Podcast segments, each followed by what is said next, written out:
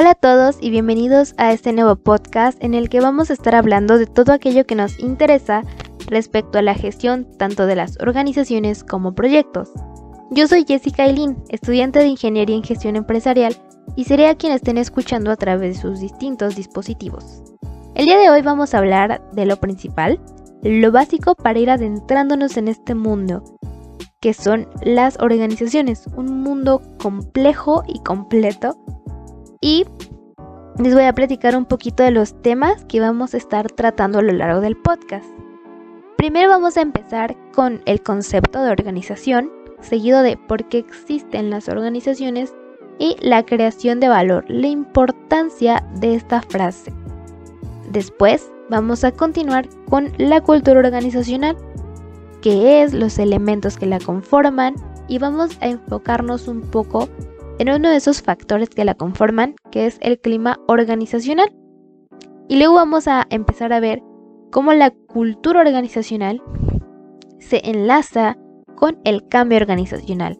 Y es aquí donde menciono una palabra clave que nos va igual a dar pauta para muchísimos temas que vamos a tratar, que es cambio. Vamos a tratar temas como la organización como agente de cambio, los principios que sustentan el cambio planeado y por último la innovación y el cambio. Como se dan cuenta, eh, cada concepto va siendo complementario uno del otro, no hay uno sin el otro. Entonces de esta manera quiero que vayan más de la mano conmigo y vayan entendiendo este podcast. Otra cosa que quiero aclarar es que los conceptos que yo les dé y las ideas que aporte van a ser adaptados completamente a mi perspectiva después de analizar y consumir la información eh, diversa que hay allá afuera, porque creo que de nada serviría que yo venga y les recite los conceptos tal cual están en internet. Creo que lo importante es enriquecer todo lo que ustedes puedan encontrar allá afuera con una perspectiva diferente, una perspectiva de una ingeniera en gestión empresarial. Así que vamos a empezar, para no hacer esta introducción tan larga, con el concepto. Bueno, si bien como en todo vamos a encontrar conceptos muy variados que intenten definir qué es una organización, eh, todos ellos se van a ver influenciados por el contexto tanto ambiental como temporal en el que el autor se haya encontrado al momento de dar la definición. Y por ambiental me refiero a factores como el económico y el social.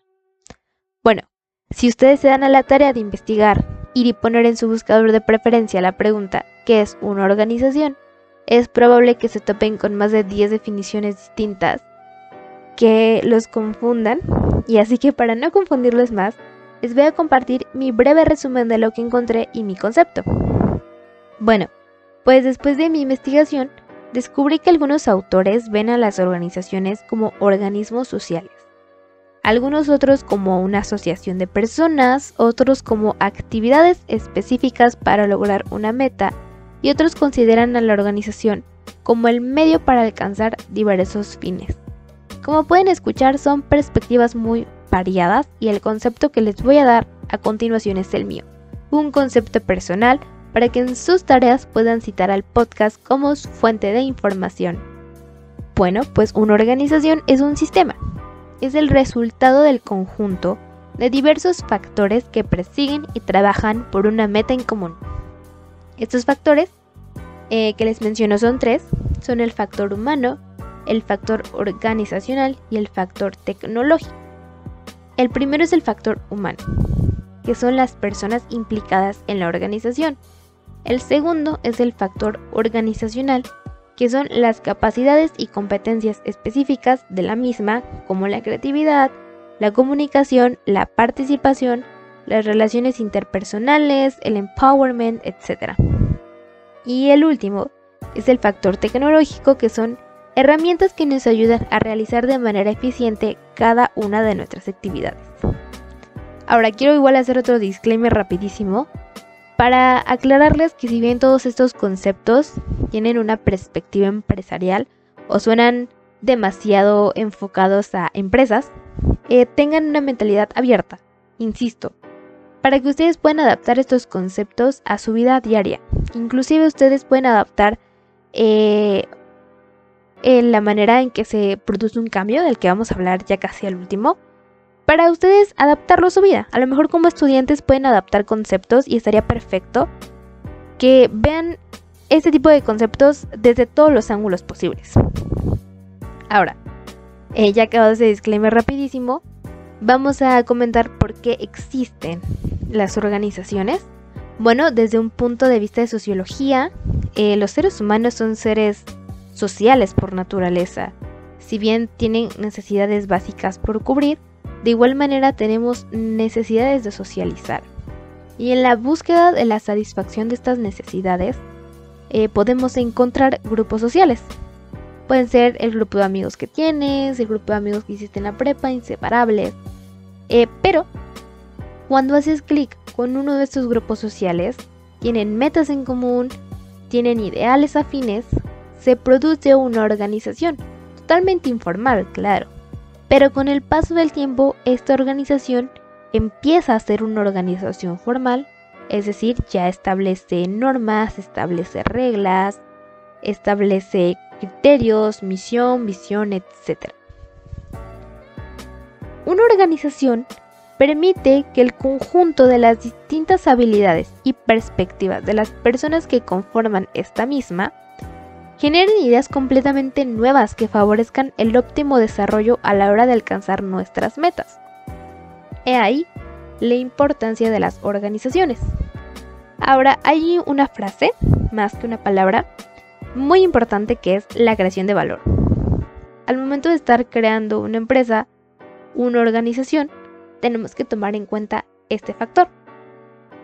Si ustedes van y buscan el concepto de creación de valor, es muy probable que se encuentren el concepto visto desde una perspectiva económica, financiera, y les van a decir que la creación de valor es la capacidad de generación de riqueza o utilidad por parte de la empresa. Esto precisamente para crear valor para las personas que colaboren dentro de ella y los accionistas, los inversionistas, etc. El valor está representado por un ente económico. Pero eh, vamos a centrarnos en un enfoque diferente, un enfoque más humano. El valor lo vamos a dar no a un factor económico, sino al factor humano, a las personas. Eh, como organización, es importante que nosotros conozcamos la importancia y el poder que tienen cada una de las personas que conforman la organización. Entonces, cuando hablamos de ese tipo de creación de valor, tenemos que pensar en una inversión en capital humano, es decir, en preocuparnos por su formación y el desarrollo profesional de las personas. La organización va a crecer si las personas crecen. La manera en que la organización afronta ciertos problemas no es más que la representación de la manera en que como personas hemos crecido y hemos desarrollado muchísimas habilidades y capacidades.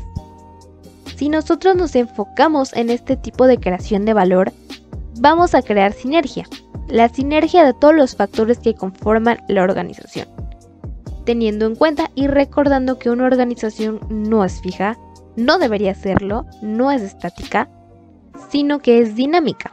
Entonces, al crear sinergia, promovemos un ambiente más eficiente que permite una mejora continua. Como organización, como persona, nos enfrentamos a distintos cambios que nos propone el mundo allá afuera y eh, crear este tipo de valor hace que afrontemos de manera más eficiente y rápida los problemas. Ahora, de aquí surge un, un tema muy muy importante que son organizaciones inteligentes. Y sí, hay organizaciones inteligentes. Las organizaciones comúnmente son aquellas que están estructuradas, realizan de manera eficiente sus tareas, alcanzan sus metas, etc. Pero no están realmente preparadas para el cambio. Entonces, es ahí cuando surge eh, la organización inteligente. La organización inteligente busca asegurar constantemente que todos los miembros de la organización estén aprendiendo y poniendo en práctica todo el potencial de sus capacidades. Este concepto va de la mano con creación de valor, lo que les comentaba, que es potenciar al capital humano. Ahora, eh, hay un autor que propone que hay cinco disciplinas que debemos dominar. Este autor es Peter Senge y dice que tenemos que dominar cinco. La primera es dominio personal, la segunda trabajo en equipo, la tercera visión compartida, la cuarta modelos mentales y la quinta es el pensamiento sistémico. Este tipo de disciplinas van como de menor a mayor y se los voy a comentar. El dominio personal se puede decir que es el dominio de la persona, la capacidad de aclarar y profundizar constantemente nuestra visión personal. Esto va muy de la mano con un tema que es inteligencia emocional.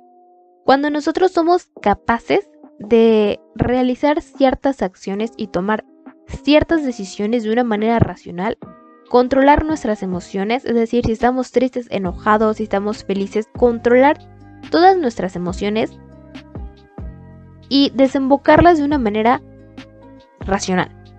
No dejar que nuestras emociones nos dominen y esto es dominio personal, tener control sobre nuestras emociones, encontrar un equilibrio entre lo racional y lo emocional. Una vez que tenemos este dominio personal, empieza la segunda disciplina que es modelos mentales. Y resulta importante la práctica de percibir el mundo real bajo distintas perspectivas. Nosotros siempre tenemos creencias, tenemos paradigmas, imágenes influyen en nuestro modo de pensar, comprender y actuar.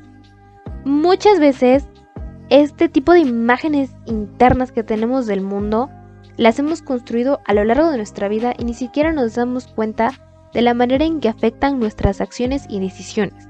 Los modelos mentales proponen desenterrar todo esto, examinar, hacer consciente de lo que nosotros pensamos, para que todo este tipo de cositas jueguen a favor de nosotros y no nos perjudiquen. No estemos cegados por nuestras creencias, por nuestros paradigmas, por lo que hemos creído toda la vida. Tenemos que ser conscientes de lo que pensamos y eh, hacerlo parte de nuestras decisiones de una manera que no nos perjudique, que no perjudique a los demás y que busque un beneficio común. Ahora, ya que tenemos estas dos partes personales dominadas, empieza lo que es visión compartida. La visión compartida brinda concentración y energías para el aprendizaje. Es decir, es el granito de arena que podemos aportar de manera individual pero en pro de un conjunto, es decir, de la organización. Se dice que cuando hay una visión genuina, la gente no sobresale ni aprende porque se lo ordenen, sino porque lo desea. Muchas veces como líderes o jefes, eh, planteamos una visión que todos deberían llevar a cabo. Y aunque está hecha con la mejor intención, eh, al plantearlo de esa manera empezamos a inconscientemente establecer una visión que los demás deben de seguir, pero no bajo su total disposición, sino de una manera más obligada. Entonces, lo que se busca es que una vez dominadas las primeras dos que ya mencionamos, podamos construir una visión de futuro compartida y estimulante para todos los miembros de la organización. Luego seguimos con la siguiente disciplina que es aprendizaje en equipo. Eh, ya hablamos de la importancia del factor humano, que es la principal dentro de una organización.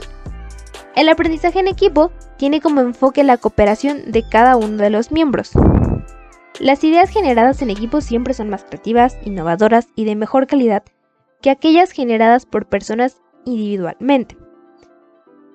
Vamos a ponerlo de una manera muy sencilla. El aprendizaje de equipo es dejar de pensar y actuar de manera egoísta, eh, dejar de buscar un beneficio propio y empezar a trabajar juntos, empezar a buscar eh, soluciones que favorezcan a todos y pensar conjuntamente. Eso es lo que propone el aprendizaje en equipo. Y por último, el pensamiento sistémico. Este no es más que la disciplina que integra todas las anteriores, uniéndolas en conjunto, coherente de teoría y práctica. Bien, el siguiente concepto del que vamos a hablar es de cultura organizacional. La cultura organizacional es el conjunto de creencias, valores, hábitos, tradiciones, actitudes y experiencias que la conforman. Eh, la finalidad de esta misma es crear una pauta para poder guiar las acciones de la empresa o de la organización y que orienten la forma en que ésta debe conducirse. Hay dos perspectivas de ver la cultura organizacional, una interna y una externa. La primera es la interna. Y para esto vamos a hablar de un concepto igual muy importante que es el clima organizacional. Nosotros como colaboradores de una organización eh, somos afines a la cultura que esta misma tiene. Pero esto provoca un clima organizacional. Un clima organizacional no es más que la percepción o apreciación de los empleados con relación a aspectos estructurales de la organización. Esta percepción puede ser tanto positiva como negativa. Y esto nace de la idea de que el hombre vive en ambientes complejos y dinámicos, puesto que las organizaciones están compuestas de distintas personas, eh, la percepción se ve afectada de manera colectiva. Pero no hay por qué preocuparse, eh, si bien esta percepción puede ser negativa, hay muchas maneras de medir el clima organizacional dentro de esta misma. Eh, no les voy a mencionar a fondo todos porque creo que sería cansado para ustedes. Se les voy a mencionar como el nombre de algunas herramientas que hay y pueden investigarlas. Por ejemplo, el cuestionario de Lidwin y Stringer, el cuestionario de Rensis Likert, el modelo de medición de John Sudarsky, el modelo de Octavio García, el modelo de Fernando Toro, el modelo de Hernán Álvarez Lodoño y el modelo de medición del profesor Carlos Méndez. Cada uno de ellos tiene sus especificaciones, características que los hacen diferentes uno del otro, pero tienen como finalidad medir la percepción que tienen los empleados de la organización. Eh, una vez que nosotros hemos aplicado uno de estos instrumentos de medición dentro de la organización, podemos determinar si es negativo o positivo y como jefe o líder a cargo puedes eh, hacer acciones que favorezcan a que ésta mejore y cambie la percepción de los empleados, ¿no? a la par de cambiar percepción, puedes cambiar la productividad y la efectividad en que las actividades se están realizando. Les voy a comentar unos cuantos tips que he investigado para poder mejorar un clima organizacional si vemos que este se ve afectado de manera negativa. El primero de ellos es realizar un feedback, es decir, que una vez que hemos aplicado nuestros instrumentos de medición, hay que compartir los resultados con los empleados y entablar una comunicación más profunda a través de ciertos datos para conocer más de manera cualitativa qué es lo que opinan. Lo segundo es que el lugar de trabajo es muy importante. Tenemos que manejar una ergonomía dentro de la estructura del trabajo, es decir, los puestos de trabajo, la manera en que está organizado, aplicar conceptos mucho más de un diseño de interiores, podríamos decir, para que esto favorezca un clima agradable para el empleado, no sea eh, cansado, no sea aburrido, sino que promueva unas actitudes positivas. Lo siguiente es tener una, un enfoque en procesos, tareas y organización, es decir, estructurar de manera correcta cada uno de los procedimientos que sigue la organización para llegar a su meta, para llegar a sus objetivos. Y por último es fomentar el team building. Eso quiere decir que más allá de una organización y de trabajo, tenemos que ver a nuestro equipo como mm, una familia, podría decirse, realizar actividades recreativas que promuevan la comunicación, que no es un ambiente pesado, que ellos se sientan más como personas. Esto va a ayudar muchísimo a mejorar nuestro clima organizacional. Y ahora, visto desde una perspectiva externa de la organización, quiero mencionar un ejemplo de una empresa. Esa empresa es Sapos y se dedica a vender zapatos y se ha convertido en un referente de lo que es cultura organizacional. De verdad, les recomiendo investigar y ahondar muchísimo en este tema. Les voy a mencionar eh, un ejemplo de cómo se ejecuta esta cultura organizacional. Sapos tiene como principal enfoque el cliente. es su prioridad. Entonces, para poder satisfacer necesidades del cliente y tener una buena comunicación, considera importante eh, tener un contacto, a lo mejor no físico, pero lo más cercano posible. Podemos ver que en la actualidad muchos de los pedidos cuando necesitamos algún producto son en línea.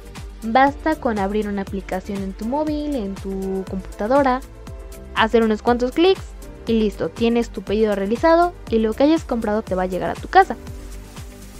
Zappos cree que es más importante mantener una comunicación con el cliente. Si tú llegaras a buscar un par de zapatos y te comunicas con Zappos eh, a través de una llamada, porque consideran más importante las llamadas que otro método de comunicación, ellos no solo te van a, a platicar lo que venden o van a apoyar tu decisión de compra, sino que te van a orientar, no te van a tratar como un consumidor más, sino como una persona. Y esto es de las principales cosas que posicionan a Sabos como referente en cultura organizacional. De verdad, es solo un ejemplo de las mil cosas que hace Sapos. También considera muy importante que dentro de la organización las personas son lo principal. Hay que ponerle un enfoque a las personas que trabajan, hay que ponerle importancia, hay que favorecer el crecimiento personal de estas personas y es algo que ya habíamos mencionado en, en creación de valor, ¿recuerdan? Ahora la pregunta es, como organización, ¿cómo puedo propiciar el cambio? ¿Cómo puedo estar listo para las situaciones de crisis y los problemas? Y creo que es algo que se trabaja todo el tiempo, no es algo que se cambia de un día para otro y es algo en lo que hemos insistido muchísimo en este podcast, la importancia del factor humano. Si tú dentro de la organización tienes a personas capacitadas y preparadas para afrontar crisis y cambios, va a ser muchísimo más fácil que en conjunto como organización salgas adelante. Ahora, hay modelos que proponen todo este, este cambio y son muchísimos. Diferentes autores proponen diferentes teorías.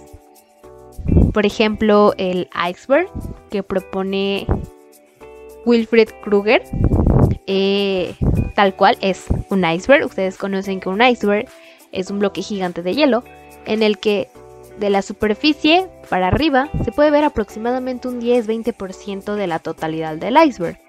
Pero de la superficie para abajo podemos ver un 80-90% de la totalidad del iceberg.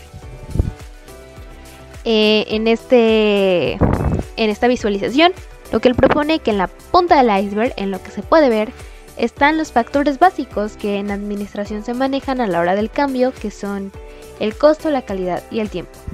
Sin embargo, él propone que la esencia del cambio organizacional es ocuparte de las barreras. En la parte de abajo de, de este iceberg podemos ver la gente implicada en el cambio y las actitudes que puede tomar ante esta situación. Ahora rápidamente me voy con lo que es el modelo de Kurt Lewin, que va muy relacionado y quiero explicar como los dos de una sola, de una sola vez. Él propone que hay dos tipos de fuerzas, impulsoras y restrictivas, que es lo que les comentaba en el iceberg, la gente implicada en el cambio. Los dos tienen una percepción similar, y en resumen es que hay personas con una actitud negativa y una actitud positiva. Las personas con actitud negativa son aquellas que no están dispuestas al cambio, que se niegan a cambiar la manera en que vienen manejando las cosas. Y las personas positivas al cambio son aquellas que están dispuestas a participar activamente en, este cambio, en darle la vuelta a la manera en cómo vienen manejando las cosas y son participativas. Y son participativas. Eh, como les digo, hay muchísimos modelos que pueden ayudarlas a entender cómo es un cambio, les explican de manera distinta, pero en teoría es eso. Cuando nos enfrentamos a un cambio nos enfrentamos a las personas, a su resistencia al cambio, y es ahí cuando mencionamos esta palabra importante, resistencia. Las personas que presentan resistencia eh, tienen distintas razones y las principales uno es que no conocen a lo que se van a enfrentar, no pueden, sienten que no están capacitados para ello o simplemente, y es la menos común, no quieren. Ellos saben que pueden, saben que deben hacerlo, pero simplemente no quieren. Y claro, hay medidas para poder eh, contrarrestar esa resistencia a las personas. Eh, como líder, como jefe o como agente participativo, como fuerza impulsora, puedes propiciar el apoyo. Apoyar a las personas a que no se sientan solas, darles la mano y acompañarlas en este proceso de cambio porque no es fácil, no es fácil para algunas personas. Otra manera que puedes ejercer es la negociación, negociar con la persona que se niega al cambio, llegar a un acuerdo, o simplemente una de las más efectivas es la educación, que es enseñarle a las personas las maneras adecuadas de afrontar el cambio que se viene. Y así como hay resistencia, hay intervenciones, que son actividades que ayudan a mejorar la organización, como son una comunicación efectiva, una retroalimentación, la participación activa de las personas, etc. Eso es lo que proponen algunos sistemas de cambio planeado. Pero, como siempre, aquí le van algunos tips que he investigado para que este tipo de cambio sea menos drástico y menos difícil para las personas. El primero es que el cambio comienza con la comprensión. Hay que ser empáticos y comprender que como agentes de cambio hay personas a las que se les dificulta, hay eh, factores como inteligencia emocional, hay que formular estrategias que sean efectivas para cada una de las personas que conforman la organización. Debemos tomar nosotros un rol proactivo en dirigir el cambio, aprovechar nuestras habilidades interpersonales y de comunicación para intentar transmitir de manera efectiva las ideas y problemas del personal a la gerencia y viceversa, y así como los objetivos que se tienen planeados. Y la última es tener bien claros los objetivos de nuestra organización o de nuestra empresa a corto y largo plazo. Tener este entendimiento nos va a ayudar a, aliarnos con las personas adecuadas que nos ayuden a fomentar el desarrollo de, de este nuevo cambio y nos ayuden a crear un ambiente más activo y más dinámico dentro de un cambio planeado.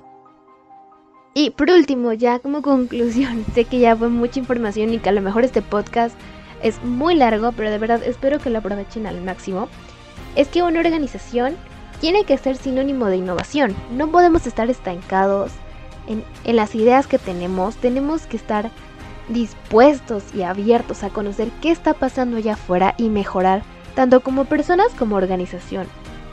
Y como en todo creo que todo empieza con uno mismo, todo empieza con unas ganas de mejorar uno mismo, con las ganas de ser mejores personas, de colaborar, de ayudar a las personas, dejar un poquito al lado egoísta y decir, bueno, si yo sé algo, se lo puedo enseñar a la persona de al lado.